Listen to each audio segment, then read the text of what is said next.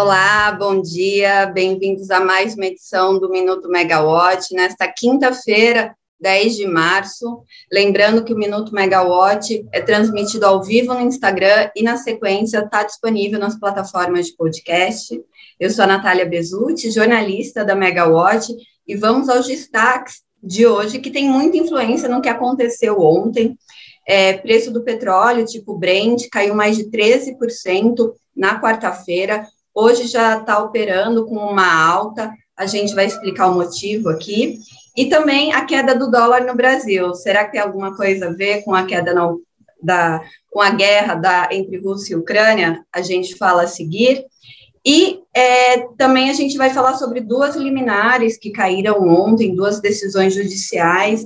A primeira é do Programa de Redução Voluntária da Demanda, da AMBA, e a segunda é uma decisão da Abrace, é, para tentar é, para que os grandes consumidores não pagassem é, encargos na conta de luz. Vamos abrir o boletim com desse 15º dia de guerra, né, e os impactos no Brasil. Agora há pouco, o chanceler russo, Lavrov, é, concedeu uma entrevista coletiva sobre a negociação com o chanceler ucraniano para dar fim à guerra. A, a reunião acabou terminando sem acordos. Segundo o chanceler Lavrov, é, ele espera um posicionamento da Ucrânia sobre as condicionantes apresentadas, entre elas que a Ucrânia não entre na OTAN e nem na União Europeia.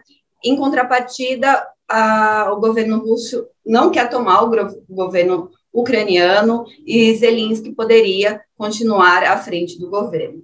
Hoje, até mesmo ontem, as narrativas ficaram mais concentradas nas questões humanitárias, de ataques a universidades, maternidades, é, e muito concentrada nas narrativas do governo ucraniano e russo. É, a Rússia desmente, mas a ONU e o governo da, da Ucrânia reforçam esses ataques aos civis. A possibilidade de um acordo entre os países, após o anúncio da reunião ontem, foi responsável por derrubar o, o, preço do petróleo tipo Brent na quarta-feira, que ficou em, em, cerca de 111 dólares o barril. É, hoje pela manhã, sem um acordo, já estava operando no, em alta de cerca de 5%, na casa dos 116 dólares. Então, como a negociação é feita é, a partir da expectativa futura, ontem o, o preço do petróleo tipo Brent caiu, né, com um, sinal de otimismo do, do mercado de que esse acordo, de que essa reunião poderia terminar com acordo. Hoje, sem um acordo, o preço volta a subir, mas numa alta inferior ao que vinha, o que a gente vinha constatando é, nos últimos dias. Lavrov também declarou, Lavrov é o, o, o chanceler, chanceler russo, também declarou que não acredita numa guerra nuclear, depois que o governo ucraniano alertou para uma queda de energia que prejudicou o sistema de resfriamento da usina nuclear de Chernobyl. Ontem, a Agência Internacional de Energia Atômica respondeu ao alerta e minimizou as preocupações com a situação. Segundo a agência, o combustível nuclear de Chernobyl está suficientemente resfriado para que essa queda de energia não represente um perigo imediato à segurança europeia. Mas ela, a agência internacional é, mostrou uma preocupação quanto à troca de turno dos operadores da usina, né, já que ela está é, sob o controle das forças russas. E o que isso tem a ver com a queda do dólar no Brasil? Nada o dólar está caindo por conta do aumento da, da taxa de juros, né, que está mais elevada no país, e isso tem atraído mais investidores estrangeiros. Então, o dólar está ali próximo de cinco reais, está caindo, ontem fechou em 5,01, e a expectativa é, é, acompanhar os mercados, né, as bolsas internacionais e também a, aqui no país. E falando sobre o dia, né, que está só começando, já que a gente vai ficar de olho em tudo isso, ficou para hoje a votação é, do PLP 11, que determina a alíquota unificada em valor fixo para o ICMS sobre os combustíveis em todo o país, enquanto o PL 1472 é, também ficou para hoje, e ele cria uma conta para financiar financiar a estabilização dos preços do combustível. O próprio relator, Jean Paul Prats, relator dos dois processos, afirmou que recebeu muitas emendas ontem e que ainda não tinha tido tempo de, de estabelecer, né, de analisar para ter um parecer sobre elas. Ontem à noite, os parlamentares não estavam conseguindo chegar a um acordo, é, declarando possíveis impactos aos estados e também ao consumidor final, caso fossem aprovadas, é, caso esses, essas propostas fossem aprovadas. Rodrigo Pacheco, é, o presidente do Senado, é, acatou o pleito das lideranças do governo, que é o Rodrigo Gomes e do Carlos Viana, ambos do MDB, e adiou a votação para hoje. É, durante as discussões ontem no Senado, o que ficou no posicionamento do, dos senadores foi justamente que é uma, uma questão excepcional de guerra e que, por isso, é, qualquer mudança seria a mínima, é, dado que a gente não sabe quando a guerra pode acabar, nem quanto pode chegar preço do, do barril do petróleo. A defasagem está na ordem de 30%, a ABICOM, que é a Associação dos Importadores de Combustível, ontem é, concedeu entrevistas mostrando é, que, a, que a defasagem já está em 30% do preço dos combustíveis no Brasil frente ao, ao mercado internacional. Ontem também foi dia de reunião ordinária do Comitê de Monitoramento do Setor Elétrico. O CMSE decidiu manter as diretrizes já aprovadas para garantir o suprimento da região sul é, do país, incluindo maximização do intercâmbio de energia e a possibilidade de despacho fora da ordem de mérito. Apesar da crise no sul, o operador nacional do sistema afirmou durante a reunião que até agosto desse ano o atendimento às demandas de energia e potência no Brasil estão garantidas sem necessidade de uso da reserva operativa. Para os próximos dias, a expectativa é de redução das chuvas com maior concentração de precipitação no sul do país. Hoje, se você já conferiu o podcast da Olivia Nunes, Será que Chove? Ela explica um pouco mais esse aumento das chuvas na região sul. Bom, as medidas em vigor para viabilizar a recuperação dos reservatórios do Sul envolve o acionamento de termoelétricas fora da ordem de mérito, com limite de até 8 mil megawatts médios, limitadas ao custo variável unitário de 375 reais por megawatt-hora, R$ 365,66 centavos por megawatt-hora. Além do Sul, também poderão ser despachadas as termoelétricas do Sudeste e Centro-Oeste.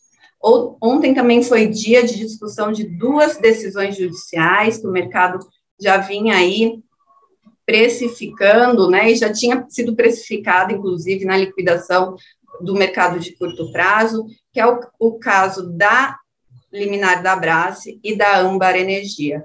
No caso da decisão da Abrace, né, o presidente do Supremo Tribunal Federal, o ministro Luiz Fux, suspendeu a liminar obtida por grandes consumidores de energia, que os protegia de pagar via tarifa subsídios em relação ao setor de energia, como de agricultura, irrigação e de empresas de água e saneamento.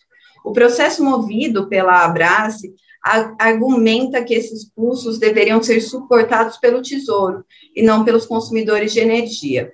É, o processo foi levado ao, ao STF pelo, pela ANEL, que pedia a queda da liminar sob risco de lesão à ordem pública, grave lesão à ordem pública. Segundo a ANEL, a liminar teria impacto de 329 milhões a ser suportado pelos demais consumidores de energia e poderia chegar a 2,78 bilhões caso outros grandes consumidores acompanhassem a, o movimento da Abras.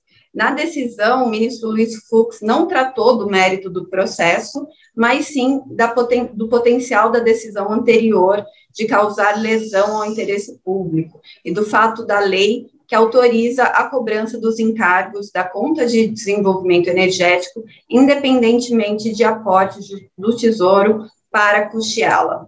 No caso da liminar da Âmbar Energia, a União conseguiu suspender a decisão, é, e segundo a, a, a, Camila Maia, né, que teve acesso à decisão do TRF1, a, a, foi suspendido né, a necessidade de pagamento à Âmbar, é, porque a, a União alegou não ter sido ouvida.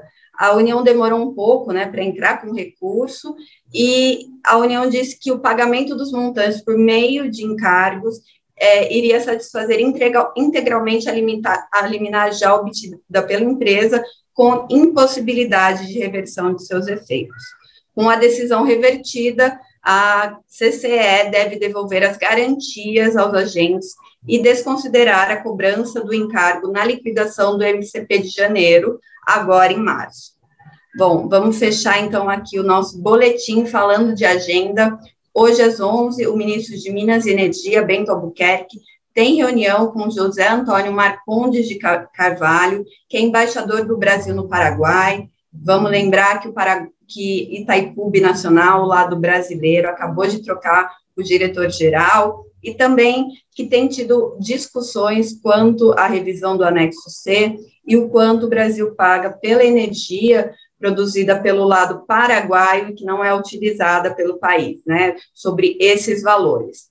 Na parte da tarde, haverá um, um telefonema com a secretária de Energia dos Estados Unidos, a gente vai acompanhar para ver se tem alguma relação com as sanções que os Estados Unidos está impondo à Rússia, e também, na sequência, o ministro conversa com a Eneva.